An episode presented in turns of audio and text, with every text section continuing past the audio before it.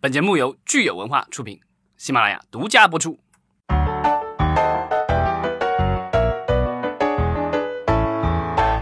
家好，欢迎收听今天的影视观察，我是石溪。我是九千，对我们今天缺了一位很重要的人物，老张。呃，最近其实感冒的人特别多哈，嗯咱们这个呃主播老张也不幸中了这个最近流行的感冒，所以可能他要跟大家在年后的节目才能再见面了，嗯，所以他特地强调让我们跟大家拜个早年。对，鼠年大吉。是我们这两期节目呢，应该是春节之前的最后两期节目了，也非常感谢大家在过去的一年中给我们持续的支持。我们首先呢，先来看一看听众朋友给我们节目的留言吧。好，我们上期节目说的是去年全国总票房的一个盘点，以及今年春节档的展望。那有很多的听众朋友们根据这两个话题给我们进行了留言啊。我们先看看，有一位叫清晨 Lisa 的听友，他说这个囧妈的海报全是娃娃，唐探的海报里面全是人。对这个囧妈，因为是呃莫斯科之旅嘛，所以她前期放出来的海报基本上都是莫斯科的那个套娃。对我，对我猛一看，他说这个娃娃，我以为指的是莫斯科大美女呢。然后我们还有一位哈小叫小梅的听众，他说这个中国女排说陈忠和本人也会参与宣传女排的路演，因为之前其实有一些这个谣言出来哈，说陈忠和好像对这个电影不是特别的满意，但是呢，小梅出来辟谣了。所以我们也是非常期待。我相信九千上次也说了，也会带父母去看。对对对，而且这个是讲女排的，陈忠和作为之前女排的总教练，应该不会去掣肘。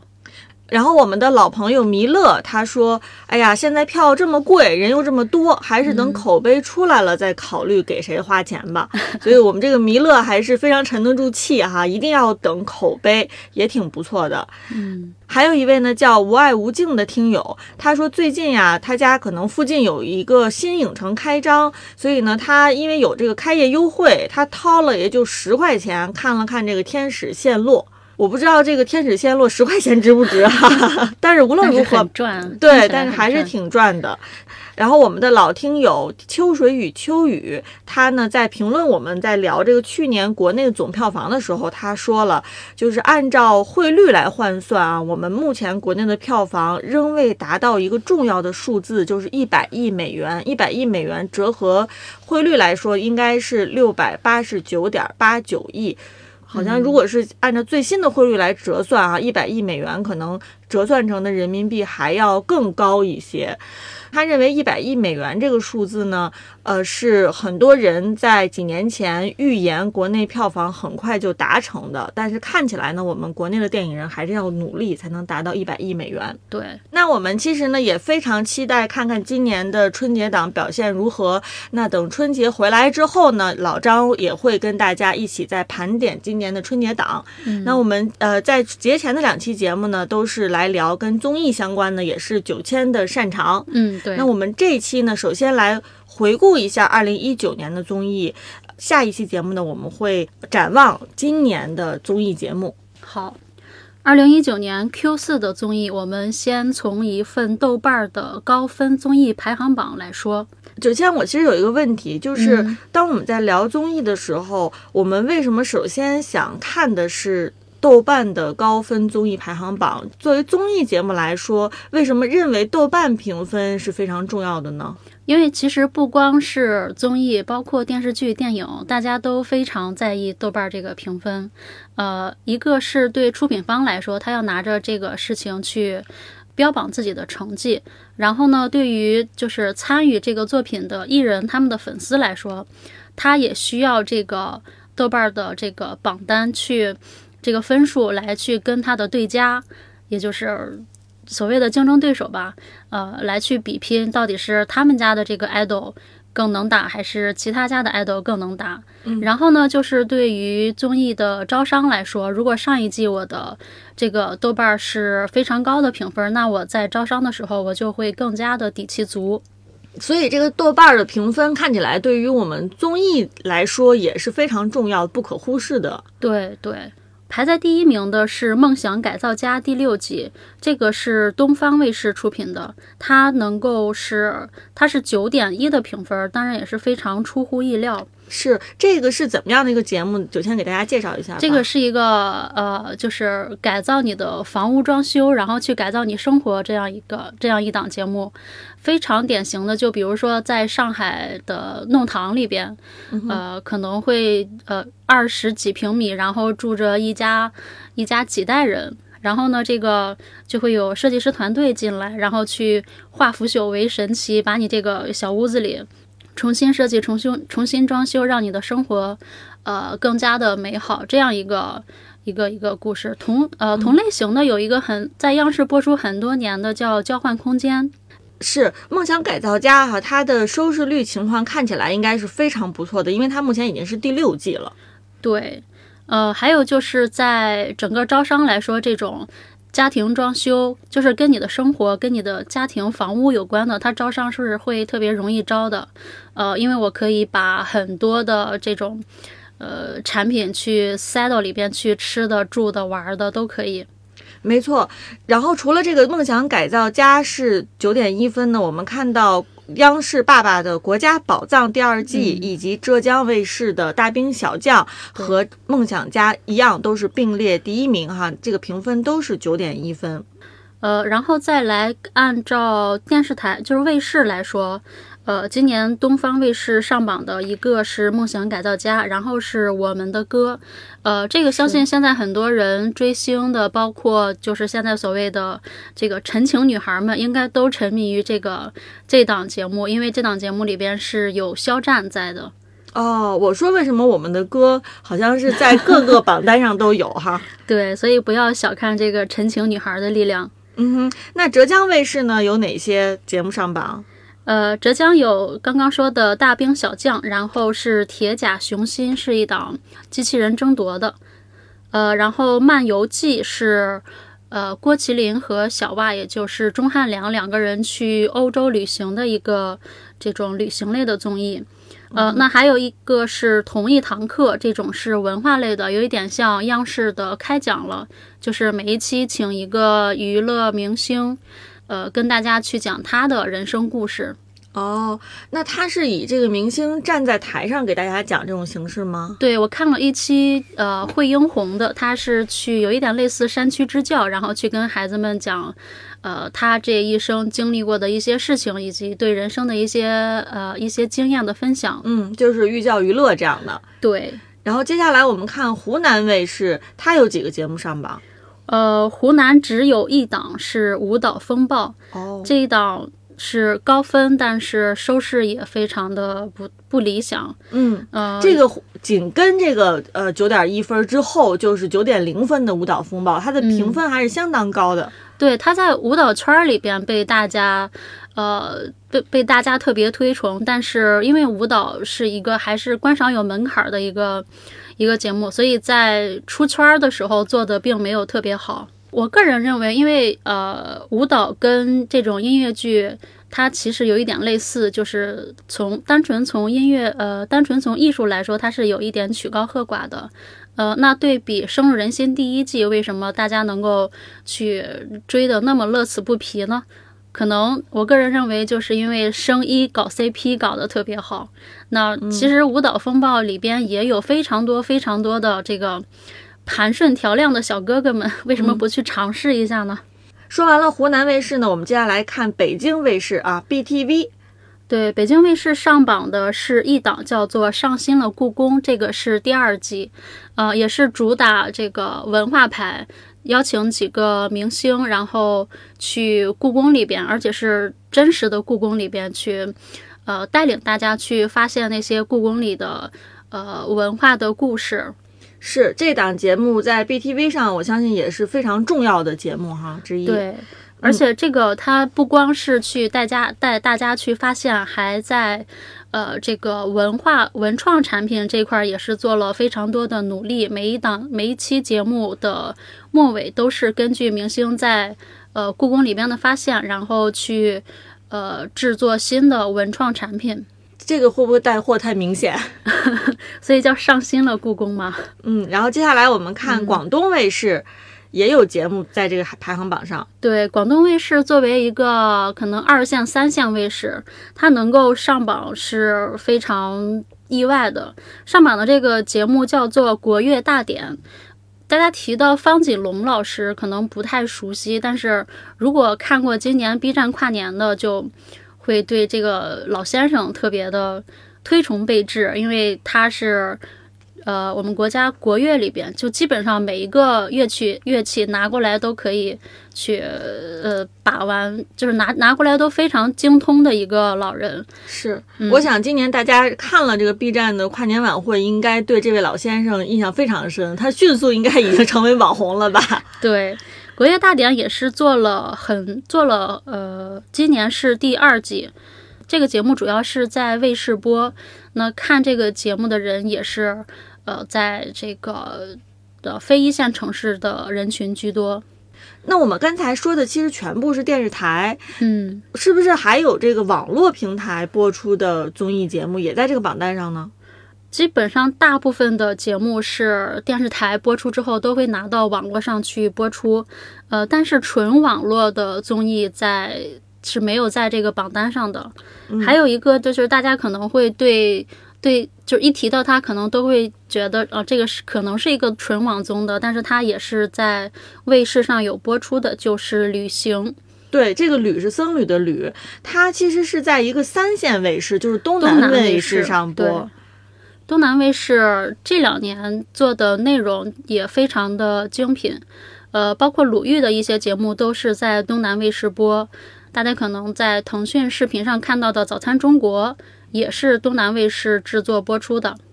嗯，那我们说这个旅行这档节目，它除了东南卫视之外呢，它其实是非常强的网络的播出渠道。对，主要因为它从第一季开始就是主打在网络上播出的。呃，在一八年的时候也是放到了西瓜视频上来播，今年是在爱奇艺播出。那除了这个豆瓣的高分综艺排行榜是一个指标之外，还有什么样的榜单是我们回顾综艺节目非常重要的呢？呃，豆瓣这个其实代表了一九年的口碑前十。那还有一个就是舆情热度，也就是被大家讨论最多、搜索最多的。嗯，我相信这个舆情热度上面应该跟豆瓣的口碑榜很不一样，就是会有很多平台自制的综艺。对网综会比较多，呃，其中第一名的就是《奇葩说》第六季，这个相信很多人即便是没有主动去观看，那在自己的社交，呃，社交网络上也会被传出很多个这种讨论来，包括要不要生二胎。对这个《奇葩说》，呃，众所周知哈，它是爱奇艺的自制的综艺，也是非常成功。然后第二名就是刚刚提到的《我们的歌》，这个还是要得益于我们强大的陈情女孩。然后接下来第三名哈，在这个舆情榜上的是《吐槽大会》。对，《吐槽大会》已经进行到了第四季，在制作《吐槽大会》和《脱口秀大会》的这个过程中，背后的效果文化也是赚得盆满钵满。呃，但是最近也是出了一些状况，就比如说池子已经宣布要退出吐槽大会和脱口秀大会了，呃，基本上经济约也跟效果就走到了最后。是，其实我看这个舆情热度榜哈，我印象最深的是潮流合伙人，也就是在这个榜上排名第四位的，嗯，他是一众明星到日本去开潮牌店。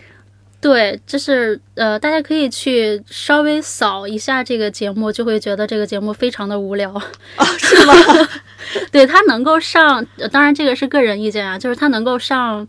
呃，能够上这个榜单，主要还是得益于这个里边众多的这种流量嘉宾，包括吴亦凡、Angelababy。呃，然后那个赵今麦，还有潘玮柏，还有就是福克斯，就是去年新车上出来的一个一个新人。嗯，但是听九千这么说，我其实有点意外，因为我是觉得，如果是呃一众明星去运营一个潮牌店，本身这个设定让人听上去还是非常有吸引力的。听起来是这样的，所以这个节目它其实是一个 PPT 的节目，就是在立项的时候，呃，PPT 写的天花乱坠，但是在制作的时候就发现制作非常难，因为你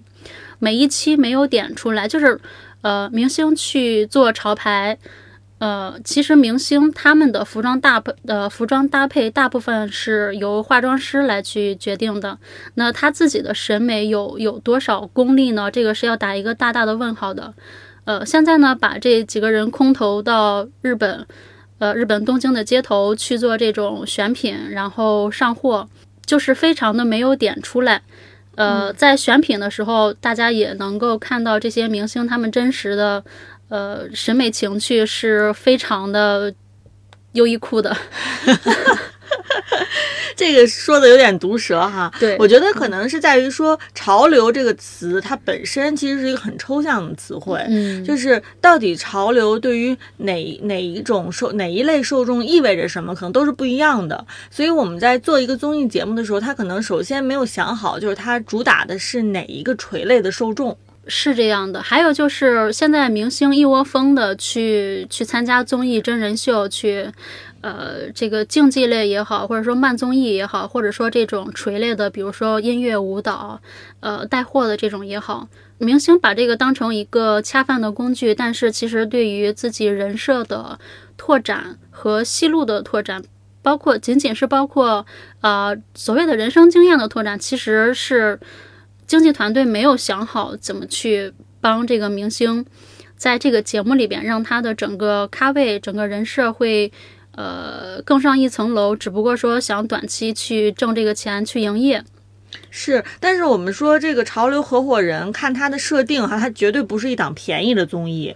他首先有很多明星，同时呢，这些明星还要到日本去吃喝玩乐。我相信这个爱奇艺也是投了重金哈给这个节目，但是可能最后这个收视率未必那么如人所愿。对，呃，这个里边这个节目内容上，我们可以先先先不做过多的讨论。那在它整个内容链条的这个打通上面，其实有很多可以说的，比如说他把福克斯。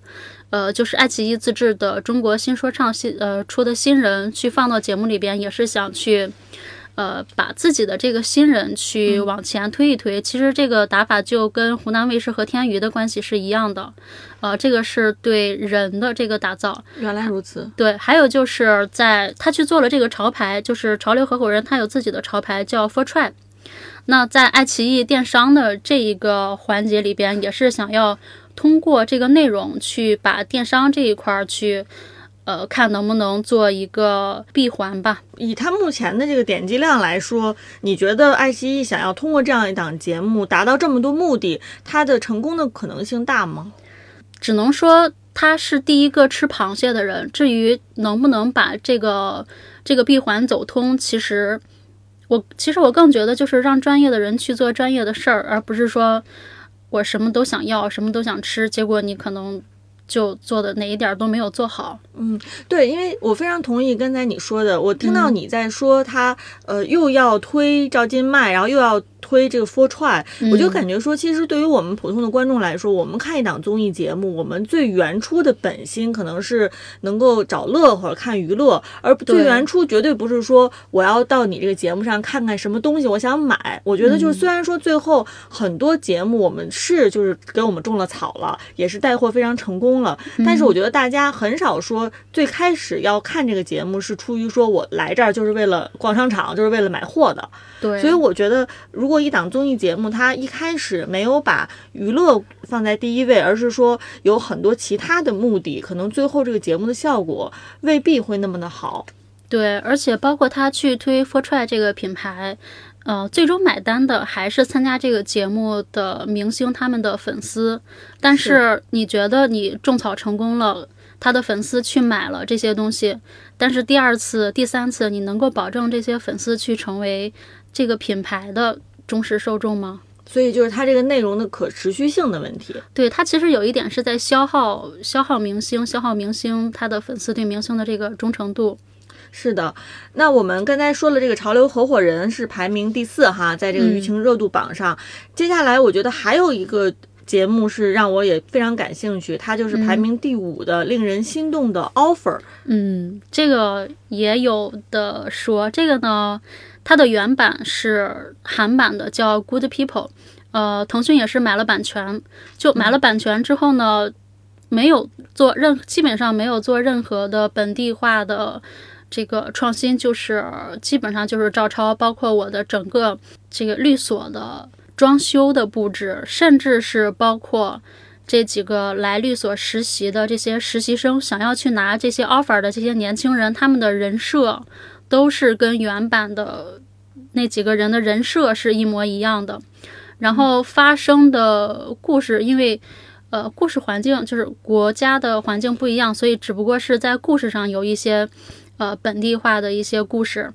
嗯，我看到这个节目，我有一个疑问，就是咱们这个韩国原版，它的这个观察嘉宾也是明星是吗？对，也是韩国的一些演演艺类的明星。嗯，因为我看到咱们呃中国版哈，这里面其实他的观察嘉宾包括何炅啊、郭京飞等等。嗯，那我其实有一个问题，就是如果说他的观察员这些嘉宾是更专业的，在这个行业当中更有更有地位的人，会不会比这个明星作为观察员要更好一些？对，其实他这个明星嘉宾的搭配有一些。太太强调流量，或者说太强调这个咖位了，呃，请了像何炅、郭京飞这几个，就是年纪年纪往上一点的还行，像一些年轻的，比如说蓝盈莹，她虽然最近有一档叫《精英律师》的剧在播，然后看似跟这个节目很搭，但是她自己是没有任何职场经验的，包括更加没有职场经验，但是粉丝非常多的周震南。他没有上过班，没有没有九九六，呃，没有朝九晚五，在这个办公室里待过。你让他来去去评论，或者说推去呃推想这个故事的走向，是感觉外行人看不懂，然后又会被内方内行人讥笑。是，我就想，就是我们这一票社社畜看这个节目，会觉得说，哎，为什么我要找一个明星来对我的这个上班族的生活指手画脚？对，就是口碑没有起来，然后讨论量也只不过是靠这几个明星的粉丝来撑着。是，那看到这个舆情总榜之后呢，九千，你对哪几个节目或者你对哪个平台感受是最深的？呃，我其实是对芒果感受比较深，因为他的节目虽然没有在呃前几名里边，但是他是上榜最多的。呃，芒果独播的综艺在这个舆情总榜里边是占了三席。那芒果出品的，也就是呃芒果来制作，然后既在芒果播出又在其他平台播出的综艺是占了五席。所以其实我们看到芒果 TV 它在二零一九年综艺方面还是取得了挺不错的成绩的。嗯，对。我们看完了这个舆情总榜之后，再来看这个播放量的总榜。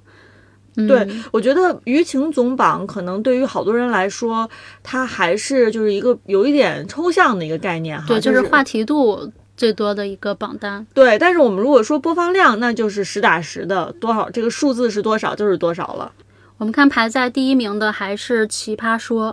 呃，然后《潮流合伙人》是在第二名，第三名有一点意外是《妻子的浪漫旅行》第三季。这一季还是几个妻子，然后再撇开自己的丈夫，然后结伴去国外各种游玩。妻子的浪漫旅行，我们在之前的节目中也多次介绍过。对这个节目，呃，它的受众在一线城市里边可能不太多。那我有，我之前有一次是在山东的一个城市里边去做了一下街访，然后看到这个刚好有一个推着推推着孩子出来。出来走的一个妈妈，我问他你最近在看什么综艺，然后说最近在看《妻子的浪漫旅行》，基本上每一周都要等她来更新，然后去看。就是它其实是一个非常女性受众的这样一个节目，嗯，所以我们说像这档节目，它其实是垂类内容做得非常成功的，就是它有它的一个非常稳定的受众群，对它既有一定的话题讨论度，然后对于这些。呃，有时间的这些女性观众来说，又能够去填补他们这个时间，呃，然后呢，还就这些人他的自我传播的力度又非常的强，所以还是，呃呃，就是这个节目的受众会去帮这个节目去做传播。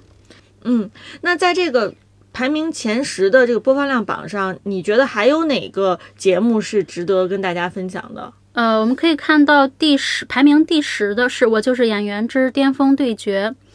呃，它能够上榜作为能呃今去年三档这种演技类的综艺，它是唯一一个上榜的。它能够上榜，是我个人是觉得有一些流量明星作为学徒去参与到这个表演里边来。它整今年的整体的这个节目模式是有一点效仿歌手的那种类型。就之前歌手就是邀请一些成名的这个歌手来去重新从零开始去去打擂，巅峰对决就是请一些已经也是已经成名的，包括获了很多奖项的这些成熟的演员，再重新回到舞台上去重新演绎一些经典的片段。那比较讨巧的就是在这个过程中也会邀请到一些新的流量明星、年轻人去作为他们的学徒，去作为这个。经典片段里边的配角来去出演。与此相比呢，像我们刚才说的，有三档演员类的节目，包括腾讯的《演员请就位》以及优酷的《演技派》，你觉得是不是他们在形式上其实都稍逊于这个浙江浙江卫视的《我就是演员》呢？其实形式上是各有特色，不能说哪家好哪家不好。呃，在口碑上来说，其实腾讯的《演员请就位》。它的口碑和讨论度是最高的，那比较垫底的就是优酷的演技派。虽然优酷的演技派出品方里是有于正于妈，但是也并没有，并没有把这个节目推得很高。嗯，于正可能被大家所熟知，也并不是直接跟表演挂钩的。可能于正做剧或者说挑演看演员的这个眼色很毒，嗯。但是在综艺节目里边，他是有他自己的这一套逻辑的。做剧牛逼的话，不一定这一套逻辑能够，呃，适应于做综艺。那我们刚才呢，其实讨论了三个大的榜单哈，都是对二零一九年有一个全年的回顾。其实，在去年的一年当中呢，我们每个季度也都分别做了综艺的盘点。从这个盘点当中呢，也能看出二零一九年的一个整体的一个大趋势。那到了第四季度呢，我觉得我们接下来也可以请九千跟大家分享一下你对第四季度的综艺有哪些呃感悟吧。嗯，呃，第四季度总体来说，它的综艺就是如大家所看到的，基本上是没有爆款出来的。呃，不像是像第二季度我们出了这个呃乐队的夏天，第三季度、第四季度其实都没有一些特别火的综艺出来。是我我还挺印象挺深的，就是第三季度好像也同样也说到了这个点，对，就就是一个宗恩代，好像没有特别出圈的。对，像呃这个宗恩宗恩代里边比较，呃走的比较远的这个亲爱的客栈，呃它已经到了第三季，但是在第三季从播出到播完，基本上也就没有任何的水花。呃，一个是大家可能对这种慢综艺已经有了审美疲劳，还有就是今年亲爱的客栈它，呃不是再去主打那种慢慢下来去生活的。呃，这个这个主题，而是去做这种呃职场晋升的这个主题，就邀请几个明星到河南，呃，到黄河中卫去经营一家民宿，然后在这个过程中又会有各种技能的比拼，看到底谁能才会成为最终的这个呃终极合伙人。那在这个争夺的过程中，大家也看到了呃一些明星他们。去互相比拼的这种情节出来，但其实粉丝其实呃不是特别喜欢看到把自己家的这个 idol 去让他展现出不好的一面。那除了《亲爱的客栈三》之外，还有一档慢综艺叫《幸福三重奏》。对，这个也是到了第二季。嗯，大家对这个今年这一档节目更多的还是认识到了。呃，这个朗朗的太太，也就是这个吉娜，是韩国跟德国混血的一个呃年轻的钢琴家。呃，然后在这个节目里边是操着一口特别呃这个大碴子味儿的东北话。那对于这呃这个这个节目想要呃传达给大家的这种呃生活态度呢？也是这个节目最开始还是有有一点热度的，也是因为这个呃吉娜和朗朗的这一对，但是慢慢的大家也就没有太去关注了。嗯，可能就是一开始这个设定吸引了大家的眼球，但是它其实没有太强的持续性。对，主要还是内容没有没有持续不断的亮点出来。呃，这样的话，其实大家也是有一点呃对这种慢综艺疲劳了。所以慢综艺哈，首先无亮点。那在 Q 四的这个音乐类的综艺，是否有任何的亮点呢？音乐类的综艺，像这个由陈情女孩托起来的这个《我们的歌》，呃，它的这个呃各种口碑，呃，它的这个热度和这个播放量都非常好，但是在口碑上面就还一般。然后就是作为蔡琴综艺首秀的这个爱奇艺播出的《这样唱好美》，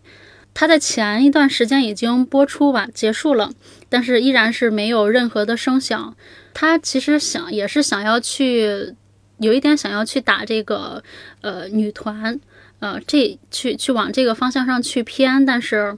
就爱奇艺他自己这个也是爱奇艺自制的，就还是没有想明白这个节目到底是想要怎么做，既请了很多的这种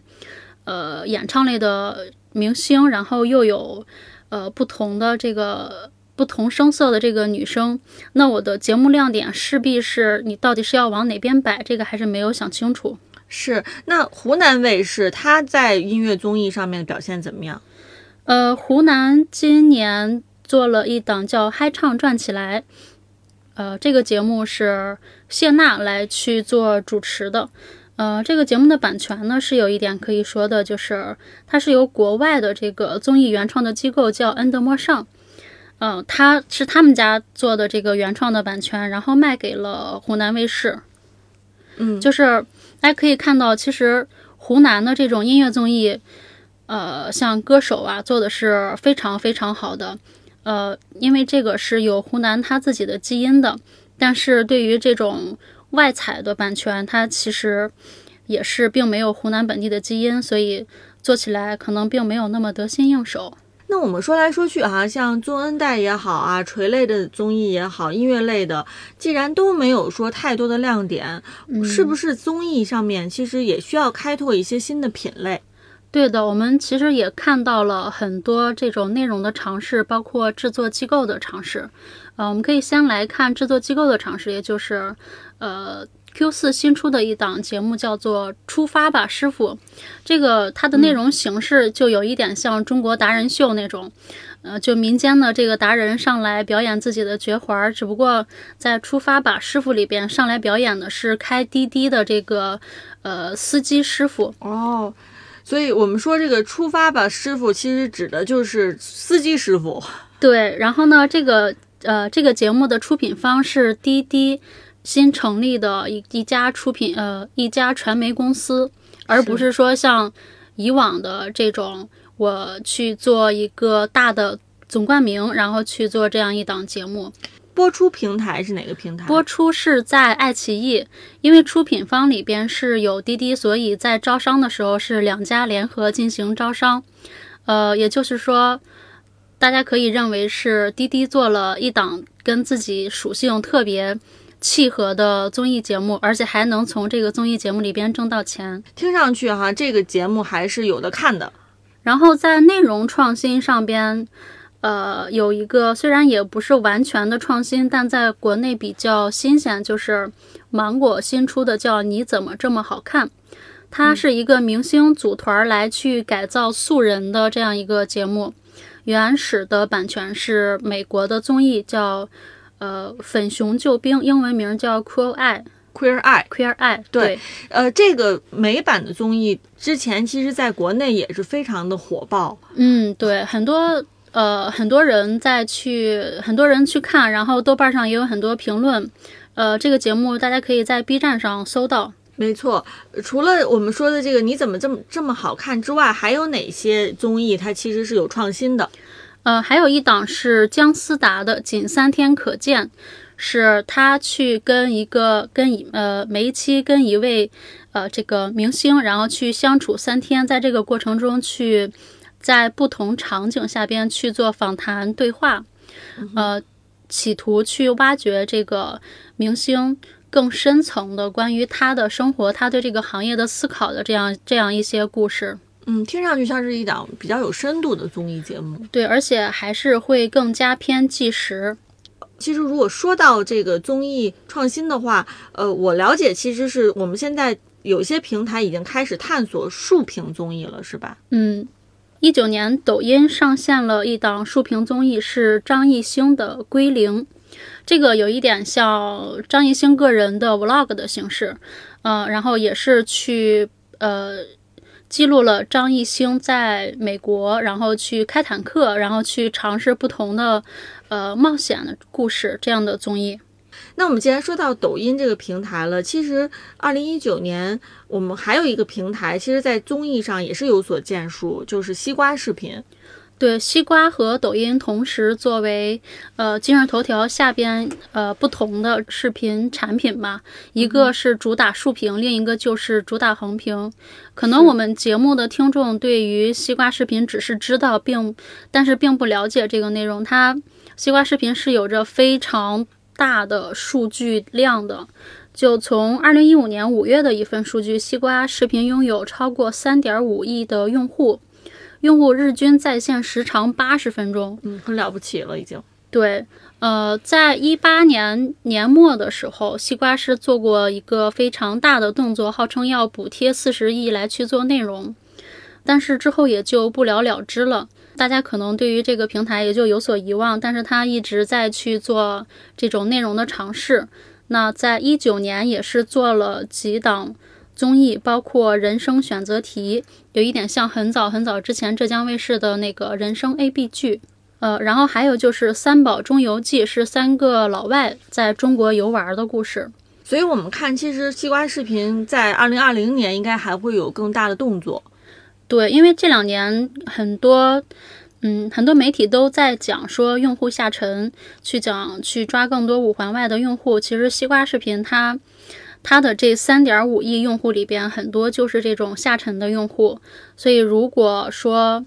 呃，所谓的高大上内容一直做不起来的话，不如去尝试一下，去满足这些还没有被开发殆尽的下沉用户的他们的需求。是，其实说到综艺新品类的创新，呃，我们知道 B 站它其实有一个互动的综艺叫《穿越》吧，也属于在综艺方面进行了创新吧。对，一九年互动的这个概念被提出来了，很多是被用在了电视剧上边。那综艺也其实也是可以去做互动的尝试的。这档节目的主要的嘉宾还是来自于《非正式会谈》这个节目，就是很多这个老外，然后来中国，然后又穿越到了不同的朝代的这些历史故事，然后在这他们穿越的过程中会。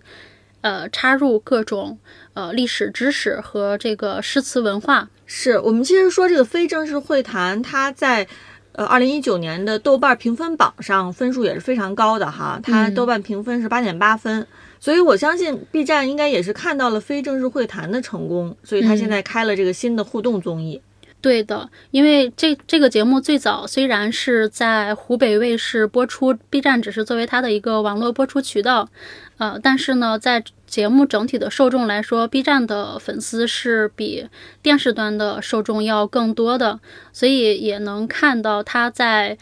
第六季还是会继续去播出，包括去在湖北卫视，还有就是在 B 站上也会继续去播出。是，呃，所以其实二零一九年虽然全年在有一些综艺的种类上面没有太多的亮点哈，呃，或者说第三、第四季度综艺是相对来说比较沉寂的，但是我们其实也看到说有这么多的人在做创新的努力，那我觉得创新可能是需要一定的时间，也许到二零二零年我们看到一些新的品类会有一个新的爆发。嗯，对，我也期待会有更多更多元的内容出来。那我们下一期节目其实就跟大家来展望一下二零二零年第一季度的综艺节目，也希望大家能够继续收听。那我们这期节目就先聊到这儿。嗯，好，谢谢大家。